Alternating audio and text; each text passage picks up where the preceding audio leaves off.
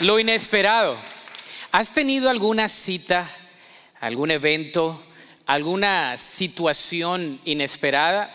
Dios es experto en gestionar citas inesperadas, en eh, formalizar relaciones que no esperas y en concretar en el corazón lo más profundo del ser, algo que solamente Él puede hacer. Algunas de esas experiencias son agradables, de las que esperas, otras son no tan agradables. Hay experiencias que se esperan por mucho tiempo y que usted anhela, pero hay otras que usted no espera y se dan. ¿No le ha pasado? Usted está esperando algo, algo, algo, algo y no se le da y cuando no lo espera, se le da en el tiempo de Dios. Lo inesperado es inherente a la vida y muchas veces lo que nosotros no esperamos, es lo que Dios sí espera. Muchas veces usted no lo esperaba de esa manera, pero Dios sí lo ha esperado de esa manera para cada uno de nosotros. Sobre todo el día que nuestra vida fue transformada. Y en este momento vamos a hablar de esa transformación en grande. Estamos hablando de la dimensión personal, arriba, la dimensión con otros hacia adentro y la dimensión hacia afuera. El día de hoy concluimos esta serie hablando de la dimensión hacia afuera con el título Lo inesperado. Y para ello quiero llevar su atención a Hechos, capítulo 9, del versículo 1 al versículo 19. Vamos a estar estudiando este pasaje de las Escrituras al, hablar de lo inesperado que Dios hace y de cómo el Dios que vive para siempre, Cristo Jesús, nos transforma a cada uno de nosotros. ¿Cuántos quieren ser más transformados el día de hoy? Amén. Vamos a leerlo, está ahí en la pantalla. Dice así la palabra del Señor. Hechos 9, del 1 al 19. Dice, mientras tanto, Saulo, respirando aún amenazas de muerte contra los discípulos del Señor, se presentó al sumo sacerdote y le pidió cartas de extradición para las sinagogas de Damasco tenía la intención de encontrar y llevarse presos a Jerusalén. ¿A quiénes? A todos los que pertenecieran al camino, fueran hombres o mujeres. En el viaje sucedió que al acercarse a Damasco, una luz del cielo relampagueó, dice aquí, de repente a su alrededor. Él cayó al suelo y oyó una voz que le decía, Saulo, Saulo, ¿por qué me persigues? ¿Quién eres, Señor? preguntó. Yo soy Jesús a quien tú persigues, le contestó la voz. Levántate y entra en la ciudad, que allí se te dirá lo que tienes que hacer. Versículo 7 dice, los hombres que viajaban con Saulo se detuvieron atónitos, porque oían la voz, pero no veían a nadie. Saulo se levantó del suelo, pero cuando abrió los ojos no podía ver, así que lo tomaron de la mano y lo llevaron a Damasco. Estuvo ciego, ¿cuánto tiempo? Tres días, sin comer ni beber nada. Versículo 10 dice, había en Damasco un discípulo llamado Ananías, a quien el Señor llamó en una visión, Ananías, aquí estoy, Señor, anda ve a la casa de Judas en la calle llamada derecha y pregunta por un tal Saulo de Tarso. Está orando. Dice ahí la palabra, el versículo 12 dice, y ha visto en visión a un hombre llamado Ananías que entra y pone las manos sobre él para que recobre la vista. Entonces Ananías respondió, Señor, He oído hablar mucho de ese hombre y de todo el mal que ha causado a tus santos en Jerusalén. ¿Se imagina? Pobre Ananías. Y dice la escritura aquí en el versículo 14, ahora lo tenemos aquí autorizado por los jefes de los sacerdotes para que llevarse a los presos a todos a los que invocan tu nombre. Ve, insistió el Señor porque ese hombre es mi instrumento escogido para dar a conocer mi nombre tanto a las naciones y a sus reyes, dice ahí, como al pueblo de Israel. Yo le mostraré cuánto tendrá que padecer por mi nombre. Ananías se fue y cuando llegó a la casa le impuso las manos a Saulo y le dijo, hermano Saulo, el Señor Jesús que se te apareció en el camino, me ha enviado para que recobres la vista y seas lleno del Espíritu Santo. Al instante cayó de los ojos de Saulo algo como escamas y recobró la vista. Se levantó y fue bautizado y habiendo comido recobró fuerzas. Que Dios bendiga su palabra. Amén. Al leer este pasaje puedo ver lo inesperado de Saulo. Puedo ver cómo Jesús resucitado se le aparece a Saulo. El día de hoy yo quiero que tú medites conmigo en cómo Dios, Jesús, la persona de Jesús, Dios mismo encarnado, resucitado, transforma vidas y corazones. Eso solamente puede suceder a través de la gracia de Dios, lo inesperado en la gracia de Dios para cada uno de nosotros. Pero ¿qué tipo de gracia es esta? Lo primero es, ahí en sus apuntes, una gracia que llama. Es una gracia que nos llama a cada uno de nosotros, a pesar de nuestras malas obras y deseos. El versículo 1 y 2 dice que Saulo, respirando aún amenazas de muerte contra los discípulos del Señor, se presentó al sumo sacerdote y le pidió cartas de extradición para las sinagogas de Damasco. ¿Se imagina Saulo? Usted conoce un poco la historia. Saulo, perseguidor de los creyentes, de aquellos que estaban en el camino, los discípulos de Jesús. Y lo que va a hacer es a pedir una carta para que puedan traer de ese lugar, de cualquier lugar, allí a este momento donde pudieran torturarlos y pudieran perseguirlos por causa del Evangelio de Cristo Jesús. El Señor nos llama con una gracia impresionante, a pesar de nuestras malas obras y de nuestros deseos. ¿Te imaginas estas obras tan malas que había hecho Saulo de Tarso? Sin embargo, la gracia de Dios lo llamó. Y yo quiero que tú medites en lo malo que fuiste en el pasado.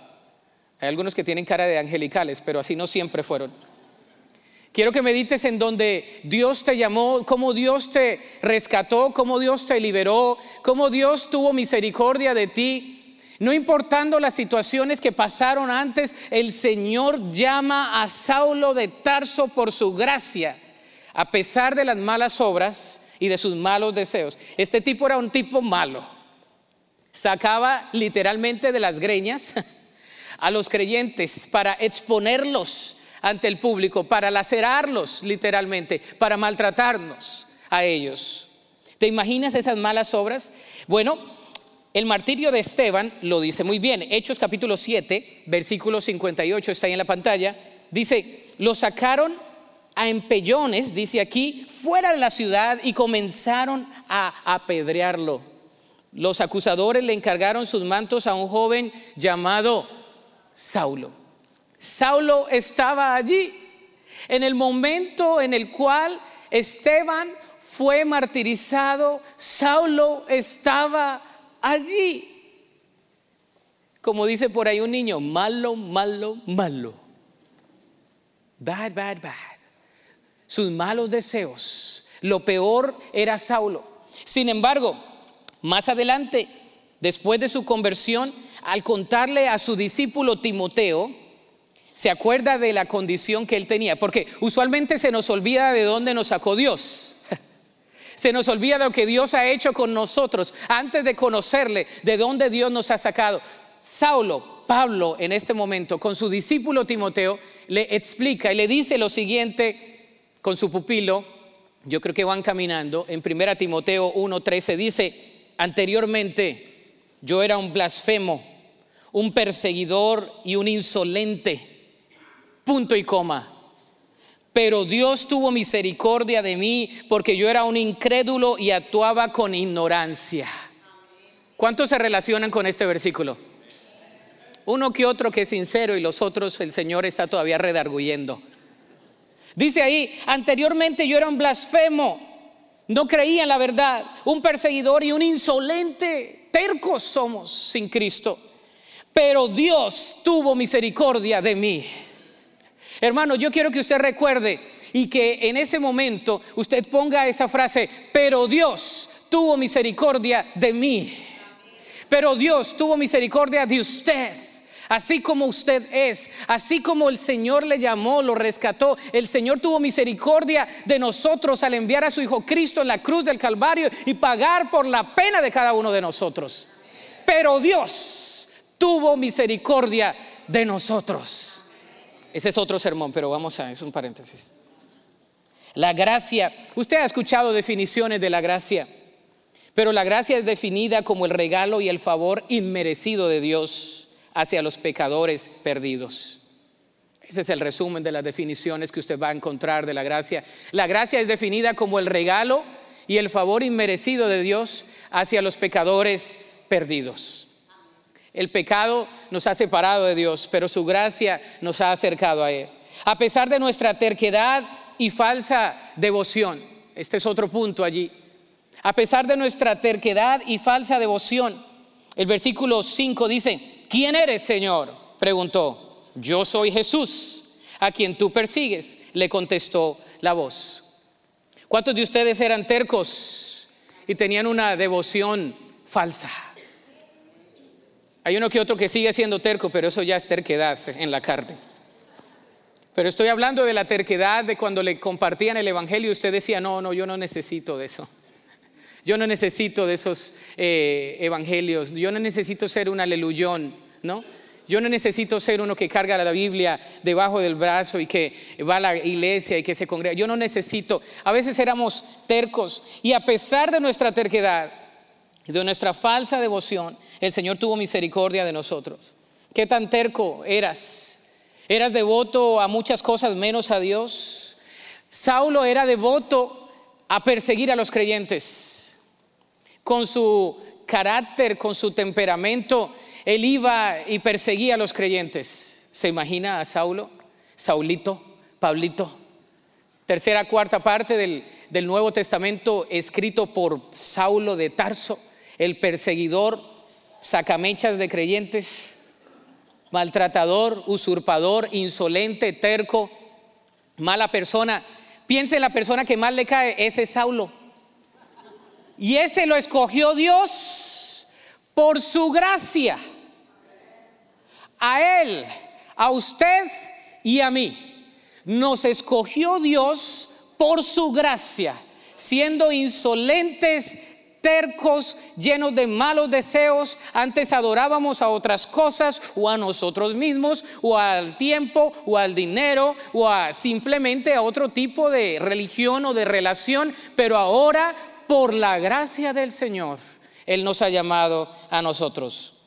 ¿Quién eres, Señor? Le preguntó. Yo soy Jesús. Yo quiero que usted vaya conmigo en este recuento. ¿Se imagina que usted está persiguiendo a Jesús?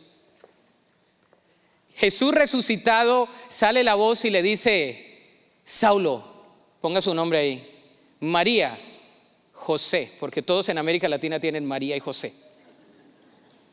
Mi papá se dio cuenta hasta que sacó el pasaporte que era José Uriel. José, ¿por qué me persigues? Un encuentro con el Señor. Yo quiero que medites en el encuentro que tú has tenido con Jesús resucitado. Porque Jesús resucitado cambia vidas. Cualquier persona que tiene un encuentro con Jesús, el de la Biblia, el resucitado, no el que se quedó en la cruz colgado, sino el de la Biblia, el que resucitó al tercer día Cualquier persona que tiene un encuentro con Jesús resucitado, su vida es transformada. Su vida no vuelve a ser igual. No vuelve a ser igual. Déjame darte un diagnóstico de dicha realidad, la realidad del ser humano. Fíjese, dice la escritura que todos somos pecadores. Eso no está en las notas, pero ahí puede anotarlo. Gálatas 3:22 dice, pero la escritura declara que todo el mundo es prisionero del pecado para que mediante la fe en Jesucristo lo promedio se les conceda a los que creen. Estábamos totalmente separados de Dios. Merecemos el infierno. Salmos 9, 17 dice, bajan al sepulcro los malvados, todos los paganos que de Dios se olvidan. Estábamos muertos en nuestros delitos y pecados y no podemos llegar a Dios. Efesios 2.1 Dice lo siguiente, en otro tiempo ustedes estaban muertos en sus transgresiones y pecados. También Dios nos encuentra donde nosotros estamos y nos extiende de su gracia salvífica en nuestras vidas. Efesios 2, 4 y 5, un pasaje que me fascina, dice, pero Dios, otra vez, pero Dios, léalo conmigo, leámoslo todos juntos, pero Dios, que es rico en misericordia, por su gran amor por nosotros, nos dio victoria con Cristo, aun cuando estábamos muertos en pecados, por gracia ustedes han sido salvados. ¿No se alegra usted? Antes, dice la escritura,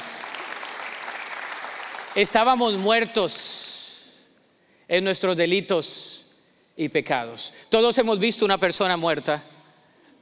La primera persona que recuerdo que queda vívida en mi memoria muerta es mi tía abuela Ofelia Odilia, perdón, Ofelia todavía vive, ya la maté. Señor la bendiga. Está como los 90 todavía. Y recuerdo que en nuestros países latinoamericanos usualmente eh, el, ataúd lo ponen ahí y tiene un vidrio, ¿no? ¿no? No lo abren así como aquí, que es la mitad, lo abren y está ahí, ¿no? Es un vidrio. Y recuerdo que todos estaban llorando por la tía Odilia, ¿no? Entonces está el niño chiquitito yo iba chiquitito, ¿no? Y estaba ahí viendo a la tía Odilia. Y pues nuestros duelos en Latinoamérica son de días, ¿no? Unos dos días. La noche toda en vela, con el café y el, ¿verdad? y el agua aromática, toda la noche. La familia que nunca se ve, se ve en el sepelio. Llega el primo de hace 15 años, llega la oveja negra, la oveja linda, todos llegan ahí al sepelio. Todos estábamos allí y recuerdo que eh, me quedó vívida la memoria porque quisieron abrir el féretro de la tía abuela Odilia y lo abrieron un poco y comenzaron a orar dándole gracias a Dios por ella. Pero después de cinco años sacaron a la tía Odilia, ¿verdad? Del cementerio donde lo tenían, porque usted sabe que los meten en cajones así eh, en América Latina, y sacaron los huesos de la tía Odilia. Y también llevaron a Rolandito a presenciar la sacada de los huesos de la tía Odilia. Gracias a Dios no me traumé. Existential therapy, right there. Así. Pero me llama la atención que las personas le hablaban al féretro cuando estaba y lo abrieron y también después de cinco años le hablaban al féretro uno de los familiares se acercó y agarró un huesito de la tía, literalmente, no le estoy mintiendo, y le hablaba al hueso. Y yo nunca vi que el hueso le respondiera. Usted se ríe, es un poquito cómico, pero la verdad es que el muerto, muerto está. El apóstol nos da la figura de que espiritualmente, aunque usted le hable a un muerto, no le va a responder. Y usted y yo estábamos muertos en nuestros delitos y pecados. No teníamos el Espíritu de Dios, no veíamos las cosas espirituales, las cosas espirituales se nos hacían locura, ¿verdad? Nos decían del Evangelio decíamos, eso es para locos, tienen algo en esa iglesia, porque no teníamos el Espíritu Santo de Dios. Pero Dios, versículo 4, que es rico en misericordia, por su gran amor por nosotros, nos dio vida con Cristo nos dio vida eterna. Y ahora estamos vivos. Y no importa si usted se muere o yo me muero hoy o mañana. Espero que no, yo quiero ver a mis nietos. Quiero tener la bendición, como dicen aquí, de chiflarlos y de entregárselos a mis hijos. Gloria a Dios. Aleluya. Espero. Pero si no, pero si no, ¿sabe qué es lo que dice el apóstol Pablo? Sacamechas. Para mí el vivir es Cristo. ¿Y el morir es qué? Ganancia. Ay, qué precioso es estar en un funeral o una persona que conoce de Cristo y que está a punto de morirse. Es algo especial porque es un encuentro con Cristo. Dice la escritura aquí también el segundo punto, una gracia que cambia. Primero una gracia que llama, segundo una gracia que cambia. ¿Qué nos cambia? Cambia la dirección de nuestra vida. Miremos a, a Saulito. Filipenses capítulo 3, del 7 al 11. Ahí está la Biblia. Dice, sin embargo, este es Pablo, todo aquello que para mí era ganancia, ahora lo considero pérdida por causa de Cristo. Es más, Todo lo considero pérdida por razón del incomparable valor de conocer a Cristo Jesús, mi Señor, por el que he perdido todo y lo tengo por estiércol, a fin de ganar a Cristo y encontrarme unido a Él. No quiero mi propia justicia que procede de la ley, sino la que obtiene, se obtiene mediante la fe en Cristo. La justicia que procede de Dios, basada en qué? En la fe. Lo he perdido todo a fin de conocer a Cristo experimentar el poder que se manifestó en su resurrección, participar en sus sufrimientos y llegar a ser semejante a Él en su muerte. Así espero alcanzar la resurrección de entre los muertos. El mismo Pablo, transformado por la gracia de Dios, ahora tiene una dirección en su vida y dice, todo lo que yo conocía erudito de erudito en la ley, ¿verdad? Griego de griegos, hebreo de hebreos. Él sabía en las dos escuelas, usted sabe, conoce la historia. Él creció y dice, todo lo tengo por basura, por ganar a Cristo. Y dice, al conocerle a Él, al unirme a Él en el poder de su resurrección y vivir el padecimiento en esta vida, sabiendo que me voy a encontrar en una vida eterna con Él. Esta vida es hermosa, pero no, va a ser más hermosa que la vida venidera. Amén. Si su vida aquí no está tan buena, déjeme decirle, hay esperanza. Pero Cristo nos puede ayudar en esta vida. Dice el apóstol Pablo, aquí dice, no quiero mi propia justicia que procede de la ley, sino la que se obtiene mediante la fe en Cristo. Vivimos por fe y no por vista. Vivimos por lo que el Señor dice que va a hacer. Vivimos por lo que el Señor ya hizo en la cruz del Calvario al darnos vida eterna. Vivimos por el Espíritu Santo que habita en nuestro corazón. Vivimos por la palabra revelada y encarnada de Cristo que es transferible a nosotros, que nos cambia el rumbo de nuestra vida y nuestra dirección. Yo nunca me subo a un bus donde no dice para dónde va. Bueno, excepto una vez. Me retrato. Una vez, paréntesis, una vez en los terminales de nuestros países, ¿no? yo viajaba desde chico porque mi familia reside en otro lugar y a veces me iba con mi hermana y yo estaba contento porque iba a visitar a la familia, entonces agarré eh, mi morral y, estaba yo y me subí contento a un bus. Cuando va saliendo el bus dice Cali. Y le digo yo a mi hermana, vamos para Cali. Me dice, ¿no miraste? Pues no, si no, no estuviéramos sentados. Fuimos a decir al conductor, no, no, no, no, subimos en el bus que no era, vamos en otra dirección, vamos hacia arriba, hacia Valledupar. Yo nunca creo que un creyente que no tiene seguridad de su salvación se suba a una vida donde no tiene dirección. Nuestra vida en Cristo tiene mucha dirección. Amén. Sabemos para dónde vamos. Sabemos quién está con nosotros en el bus de la vida.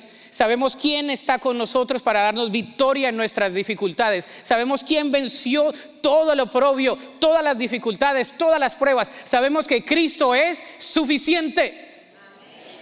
Cristo es suficiente. ¿Usted no cree que Cristo es suficiente? Cristo es suficiente. La gracia de Dios nos transforma y le da una nueva dirección a nuestra vida. ¿Quieres cambiar de dirección? Si tu vida no tiene una dirección diferente es porque quizá no has dejado que Jesús le dé esa dirección. También cambia la devoción de nuestra vida. Filipenses 1:21 dice, el versículo que cité, porque para mí el vivir es Cristo y el morir es ganancia. Antes éramos devotos a muchas cosas o personas. Ahora nuestra devoción le pertenece a Dios. La devoción es definida como un sentimiento profundo de respeto y admiración inspirado por la dignidad, la virtud o los méritos de una persona, institución o causa. En otras palabras, un sentimiento profundo de respeto y admiración inspirado por alguien. Nuestra devoción es inspirada por Cristo Jesús. Ahora le servimos a Cristo Jesús. Ahora vivimos para Cristo Jesús. Ya no somos devotos de otras cosas, ahora somos devotos de Cristo Jesús. ¿Qué más nos cambia? Nos cambia el destino de nuestra vida. Segunda los tesalonicenses 1, versículo 8 y 9, fíjese lo que dice. Dice lo siguiente, cambia el destino de nuestra vida. Dice, para castigar a los que no reconocieren a Dios, a los que no reconocen a Dios ni obedecen el Evangelio de nuestro Señor Jesús. Ellos sufrirán el castigo de la destrucción eterna, lejos de la presencia del Señor y de la majestad de su poder.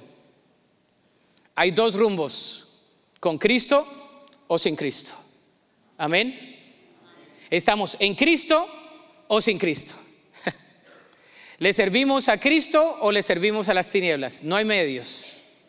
Estamos en Él o sin Él. Nuestro destino está seguro en Él. Por eso, hermanos, cuando un creyente muere, hay una celebración tan preciosa. Hay una celebración hermosa. Y cantamos un, canto, a veces hay un himno, ¿no? Que cuando allá se pase lista, está un poquito teológicamente mal, pero bueno. Sé que cuando allá se pase lista, escatológicamente como que está un poco mal, pero cerrando el paréntesis, dice, cuando la trompeta suene, ¿no? En aquel día final, ¿se acuerda? ¿Quién se lo sabe? Y lo cantan todos los hermanos, que cuando allá se pase lista, a mi nombre yo feliz que responderé. Hermano, pues su nombre ya está, ¿no? y no creo que se vaya a pasar lista, pero bueno. Sin embargo, el punto es de que tenemos un destino seguro en Él. Nos cambia la dirección de nuestra vida. He conocido personas que están en el campo misionero y que viven un, un, día a la vez o una hora a la vez, porque reconocen que esta vida es pasajera. Tercero, una gracia que llena. Dice aquí que nos provee todo lo que necesitamos. Es una gracia que nos llena a cada uno de nosotros. Nos provee todo lo que necesitamos. Él nos provee todo lo que necesitamos. Su gracia nos llena e inunda nuestro ser. En el ejemplo de Saulo, le voy a dar la, comparación de Saulo. Saulo tenía religión, pero le faltaba redención. Filipenses 3:6 dice, en cuanto al celo perseguidor de la iglesia, en cuanto a la justicia que la ley exige, intachable. Es decir, Saulo tenía religión, pero le faltaba la redención. Hay personas que son supremamente religiosas. Se conoce en la Biblia del P al Pa. Se conocen versículos de las Escrituras, los citan, pero sus vidas no son transformadas por Dios. Y la palabra de Dios nos dice que Saulo tenía religión, pero le faltaba una redención. Le faltaba entender el cambio que debía tener a través de la persona de Cristo. Primero a los Corintios 1:18 dice también lo siguiente, me explico. El mensaje de la cruz es una locura para los que se pierden. En cambio, para los que se salvan, es decir, para nosotros, este mensaje es el poder de Dios. Ese mensaje es el poder de Dios. El mensaje del Evangelio sigue siendo el poder de Dios. Sigue transformando vidas. Sigue cambiando corazones. Yo lo he experimentado, como les he dicho, eh, en diferentes ámbitos, en diferentes lugares. El mensaje es poderoso, trasciende culturas, trasciende lenguaje, trasciende tradiciones. El mensaje del Evangelio es poderoso. Cuando llega el Espíritu Santo y toca el corazón, la persona dice, ¿qué tengo que hacer para ser salvo? Cree en Jesucristo. Creo. Bueno, ahora crees y serás salvo. Y dice la Escritura, tú y tu casa, ¿no?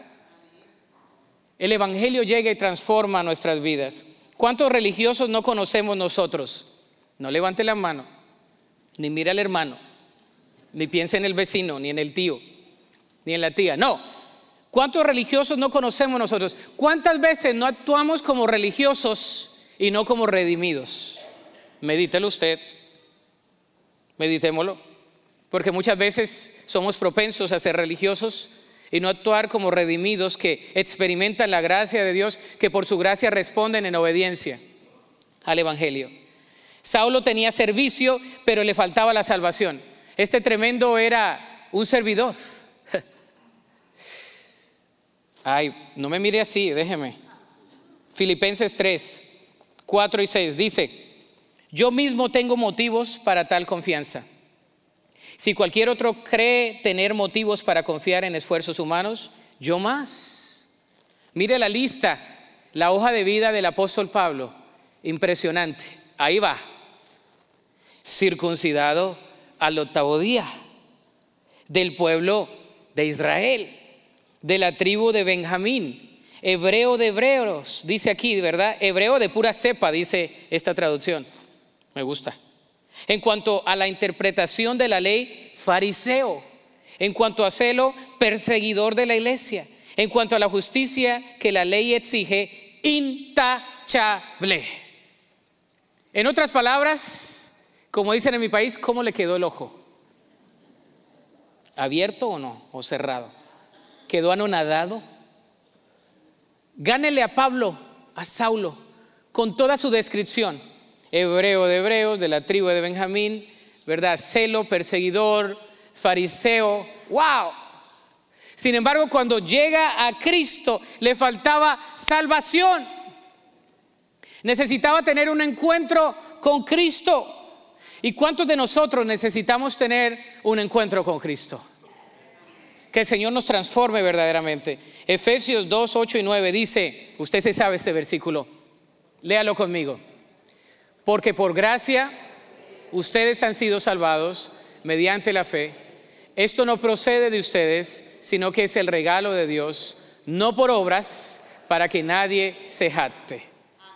Para que nadie diga, es porque yo era así, o es porque yo venía de esta familia, o es porque mi papá era predicador, o es porque mi tío era el pastor, o es porque yo fundé la iglesia, o es porque yo di dinero para la columna vertebral de este movimiento, o porque nosotros, no, dice, por gracia somos salvos, por medio de la fe, y no es un don de nosotros, sino de Dios. Es un regalo, la palabra es donella, es un regalo, una dote, una dotación. Esa palabra que se usa en el Nuevo Testamento ejemplificando el Antiguo Testamento cuando iban y peleaban y traían una dote y ganaban. Ese mismo ejemplo viene en el Nuevo Testamento a decir que Cristo vino a darnos a nosotros lo que nosotros no conquistamos. Él ganó la guerra por nosotros y nos ha dado el don inefable del Espíritu Santo, el sello del Espíritu Santo, la autoridad en la palabra del Evangelio. Muchos hasta sirven, pero han recibido al Señor en sus corazones. Hace algunos años eh, estábamos en, la, en un viaje misionero, de hecho, en Chiapas, y estaba predicando, y llovió como usualmente llueve, y, y allá no hay micrófono inalámbrico, no hay sillas tan lindas como las que están acá.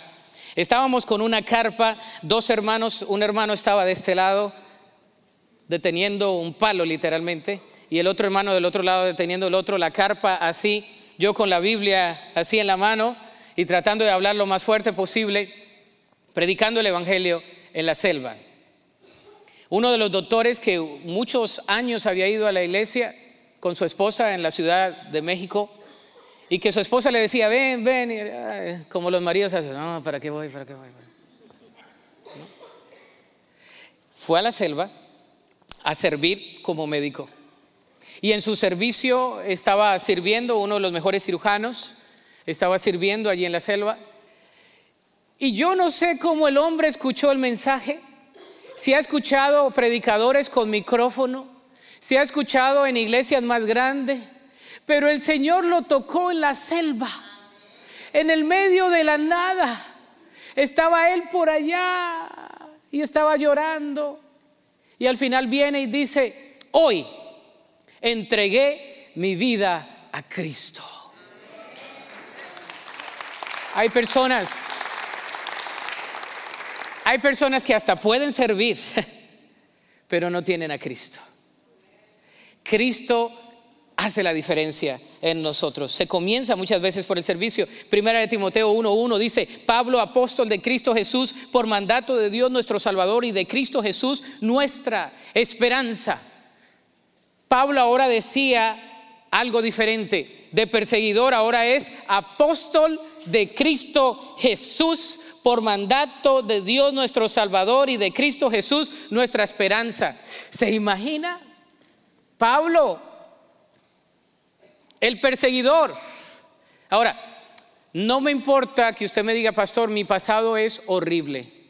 No creo que el pasado de Pablo haya sido tan lindo al perseguir a los creyentes. Sin embargo, cuando tuvo un encuentro con Cristo, vemos lo que dice y como él tiene una identidad ahora en Cristo, dice Pablo, apóstol de Cristo Jesús, por mandato de Dios nuestro Salvador y de Cristo Jesús nuestra esperanza. Qué salutación. Es el primer versículo de Primera de Timoteo, capítulo 1. Pablo, apóstol de Jesús, por mandato de Dios, Salvador y de Cristo Jesús, que es nuestra esperanza. Qué introducción. Pasó de ser un perseguidor a ser un apóstol del Evangelio. Él nos provee todo lo que esperamos. La gracia produjo fe en Él. Hebreos 11:6 dice, en realidad sin fe es imposible agradar a Dios, ya que cualquiera que se acerca a Dios tiene que creer que Él existe y que recompensa a quienes lo buscan. La gracia le produjo comunión. Primera de Juan 1:7 dice, pero si vivimos en la luz, Así como Él está en la luz, tenemos comunión unos con otros y la sangre de su Hijo Jesús nos limpia de todo pecado. La gracia le satisfizo también a Él.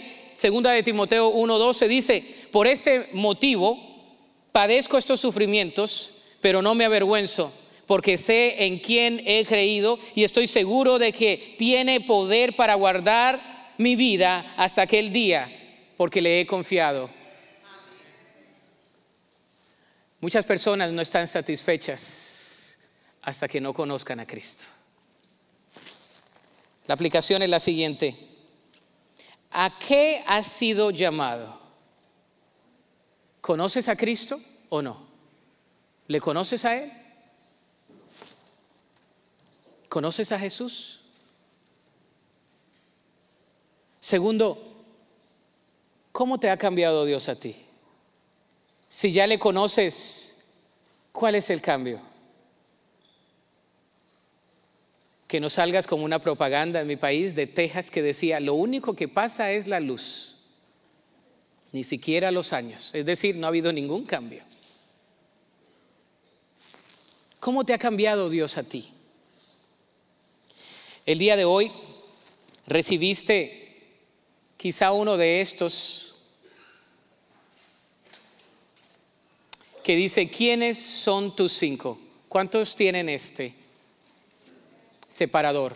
¿Ok? Los que no, los sugieres quizás le puedan proporcionar uno. Creemos que el Evangelio es poder de Dios y puede transformar a todo el Valle de Río Grande. Y el día de hoy vamos a comenzar orando por cinco personas.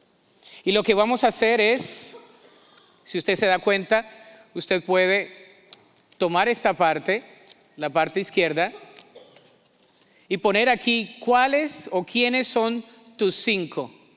Me falta una tilde ahí en la E, pero bueno, Dios bendiga. ¿Quiénes son tus cinco?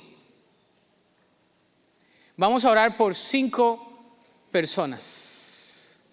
Creemos que el día de hoy, en los cultos de la iglesia, en los tres, han venido más de mil personas, digamos unos mil doscientos. Si los mil doscientos cada uno ora por cinco personas, ¿cuánto sería? Seis mil. Seis mil personas. ¿Usted cree que si la iglesia, si nosotros oramos por un mes y cada día vamos a orar aquí, mire, y tenemos un versículo por día para meditar, ¿cuántos tienen el separador? ¿Están conmigo? Tenemos cada día un versículo para meditar y para orar por estas cinco personas. Lo que vamos a hacer es poner el nombre de las cinco personas y ponerlo en donde, no sé, usted lo puede poner en su billetera, lo puede poner en su oficina o en su casa y cada día va a orar por esas cinco personas. Y esperamos que esas cinco personas, bien pueden ser de su trabajo, familiares, que conozcan de Cristo. Para que el Señor nos dé no solamente la capacidad, sino el momento de compartirles el Evangelio a esas cinco personas. ¿Se imagina que seis mil personas oramos por ellas?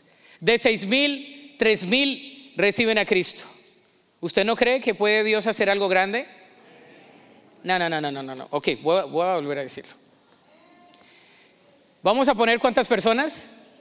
Cinco personas. No sé, ponga usted, no sé a quién, pero póngalo ahí. Va a orar todos los días por, ell- por esas personas. Usted dice, pastor, pero ¿cómo oro? Hay un versículo diario. Ore por esas personas. Hay un versículo diario. Y sabemos que Dios nos va a dar la bendición en un mes de compartir a esas personas. Vamos a recibir testimonios. Los niños, ¿dónde están los niños? Aquí tenemos en inglés, dice, Who are your five? Este es como un curicacho, ¿verdad? Lo pueden cortar los niños. Si you want to get one of these, you just cut it. Then you place the name here, ¿verdad? Ponen los nombres aquí. Y vamos a orar. Los niños también pueden orar. ¿Cuántos dicen amén? Sus hijos, si están en la clase, le va a llevar uno. Y es así como un jueguito que lo van a poner ellos juntos, lo van a cortar y vamos a comenzar a orar por cinco personas. El desafío de cinco personas. Y sabemos que Dios hará cosas grandes. Amén. Yo te voy a pedir que te pongas sobre tus pies en esta tarde.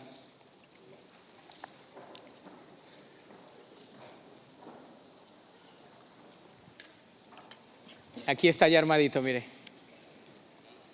Ah, hasta los adultos quieren uno, ¿no? Ese pastor, yo no quiero el separador, yo quiero este, ¿no? Lo que sea, hermano, pero ore por cinco. Oremos. Yo voy a hacer una invitación en esta tarde. Hoy es el domingo de resurrección. Todos los domingos son domingos de resurrección. Amén. Pero hoy celebramos particularmente que Cristo ha resucitado. Y si tú vienes por primera vez o segunda vez o enésima vez, pero no has hecho una decisión por Cristo, yo voy a hacer una invitación, todos con los ojos cerrados, su rostro inclinado. Vamos a orar. Y voy a hacer una invitación para aquellos que quizá no han conocido a Cristo. Que así como Saulo de Tarso estaban apartados y llegó el Señor y cambió su vida. El día de hoy Dios quiere cambiar tu vida también. Si por primera vez haces esta oración de todo tu corazón y le dices, Señor Jesús, repite conmigo, Señor Jesús, reconozco mi necesidad de ti. Reconozco que te he fallado y que no puedo salvarme a mí mismo. Te pido perdón por todos mis pecados. Señor, te pido que el Espíritu Santo llegue a mi corazón y sea el sello. Dame una vida nueva, la vida eterna. Escribe mi nombre en el libro de la vida. Y desde hoy yo quiero ser tu hijo. Quiero amarte y obedecerte. Y quiero seguir tus caminos. Lo pido en fe en Cristo Jesús. Todos con los ojos cerrados. Si tú has hecho esa decisión por primera vez, no te vayas de este lugar sin dejárnoslo saber. Ven al altar, déjaselo saber a algún diácono o a mí mismo. Queremos caminar contigo. Levanta su mano, levanta tu mano si, si estás aquí y lo quieres hacer. Amén. Veo tu mano. Amén. No te vayas sin dejárnoslo saber. Veo tu mano. Amén. Dice la escritura que hay fiesta en el cielo cuando un pecador se arrepiente. Queremos caminar el discipulado contigo. Pero esa invitación es general y es para todos los que están aquí. Jesús nos encuentra hoy, 21 de abril del 2019. Jesús está aquí. El Espíritu Santo está aquí. Y Él quiere encontrarte a ti, en la condición que estés. Te voy a pedir que pases al altar si tienes alguna decisión, alguna petición, o si quieres simplemente agradecer al Señor en oración, el altar está abierto. Y mientras entonamos este cántico de oración, tú vienes al altar y le dices, Señor, aquí estoy delante de ti. Cantémosle al Señor. Ven al altar.